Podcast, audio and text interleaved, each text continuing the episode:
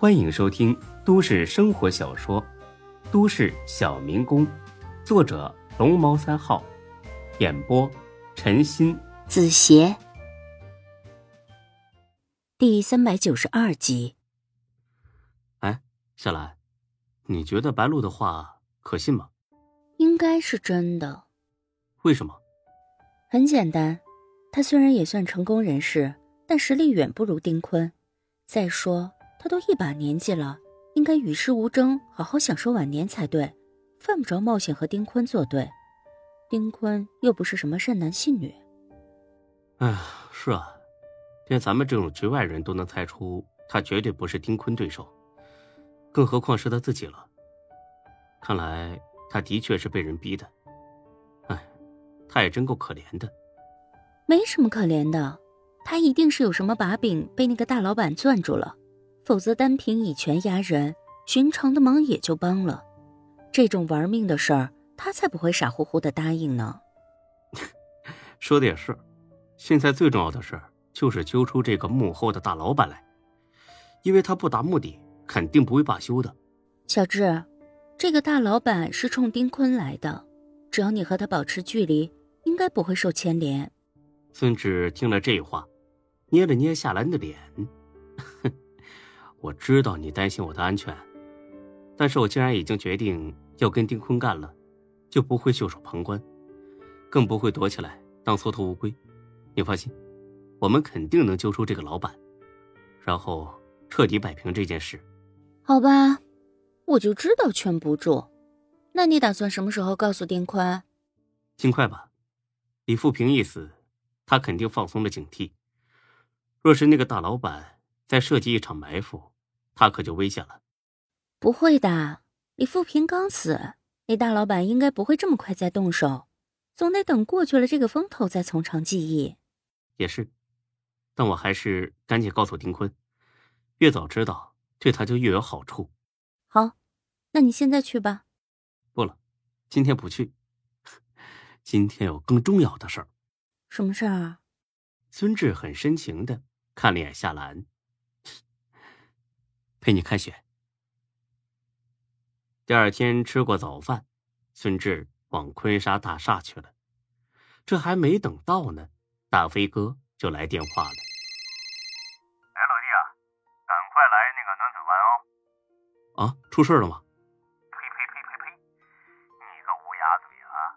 大过年能不能说句人话我这不是担心吗？没事去那儿干啥呀？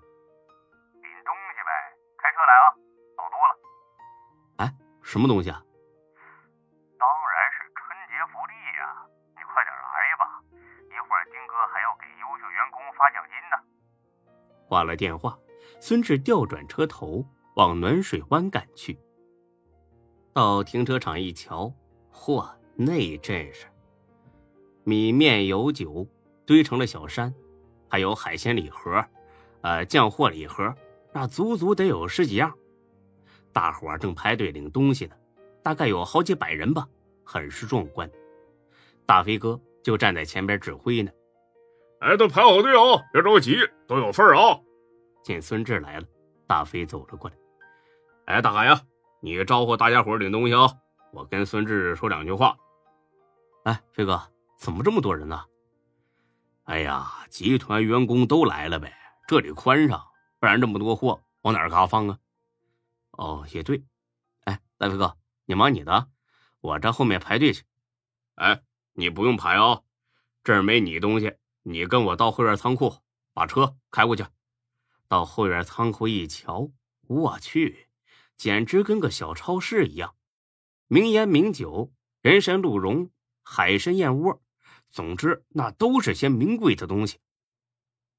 瞅啥呢？愣着干啥呀？搬车上去，能装多少装多少。看大飞搬东西这架势，那就跟往车里塞白菜似的。这种感觉，那真是爽。大哥，这也太太夸张了吧？这都够开个礼品店了。瞧你没见过世面的土鳖样儿我告诉你啊。这些都是给你父母的，至于你那份啊，一会儿丁哥亲自给你。够够够了，这这些就够了。丁哥给你，你就拿着。哎，我跟你讲啊，字儿啊东西真不算什么。搞定李富平，明年集团能多赚一个亿，在这事上你是大功臣。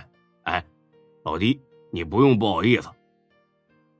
孙志新说：“你别急着夸我了，等你知道真相之后，你别骂我就行。”大飞哥，李富平这事儿还没结束呢，咱们现在很危险。咋的？他死都死了，还能诈尸回来咬你啊？他背后还有一个老板，就是这个大老板指使李富平跟丁哥作对的。哎，我操！瞅把你吓的！这事儿我早知道了，我就没来得及跟你说呢。啊，你知道了？啊，对呀，虎哥昨晚就告诉我了。虎哥怎么说的？他说这个李富平背后啊，靠山是咱们 J 市某个大领导，和咱们作对。就是这领导意思，这领导是谁呀？我不知道，但是丁哥、虎哥都知道。那他们有办法应付吗？当然有了。我跟你说，虎哥手里边有那堆人的贪污受贿，还有乱搞男女关系证据。这王八蛋也是贪得无厌，竟然盯上天龙地产这块肥肉了。他真以为有点权就能只手遮天？对付丁哥，哼，他呀就是找死。那这么说，从头到尾的一切都在丁哥的掌握之中。呃，也不能这么说吧。丁哥也是刚知道的。丁哥怎么知道的？这李富平不是消失了吗？那领导就着急了，四处托人打听他下落。这没想到打听到丁哥一个好朋友那儿去了，这才知道的。哎，我操！那你不早说，你害我白担心一场。哎呀，我本来今天打算告诉你的。哎，对了，你小子咋知道的呀？难道你小子也有这种人脉？白鹿，白鹿告诉我的。你小子不会是把白鹿做了吧？怎么，他骗我这么久，我还不应该做他吗？应该。但是这娘们儿啊，实在是个极品，那留着玩一段时间多好啊！玩完之后再做那也不迟啊。那你去玩吧，啊，他活得好好的。我有那么贱吗我呀？哎，你玩过的我才不稀罕呢。我告诉你啊，这种女人就是个玩意儿，一时糊涂让人利用，不会存心害你。哎呀，他，我我不跟你说了。哎，丁哥来了，你开玩笑呢你啊？在仓库都能知道丁哥来了，你有透视眼呢？嘿，孙志，不是我跟你吹啊，隔着几百米我就能听出是他的车来，一听一个准儿，从来没错过。本集播讲完毕，谢谢您的收听，欢迎关注主播更多作品。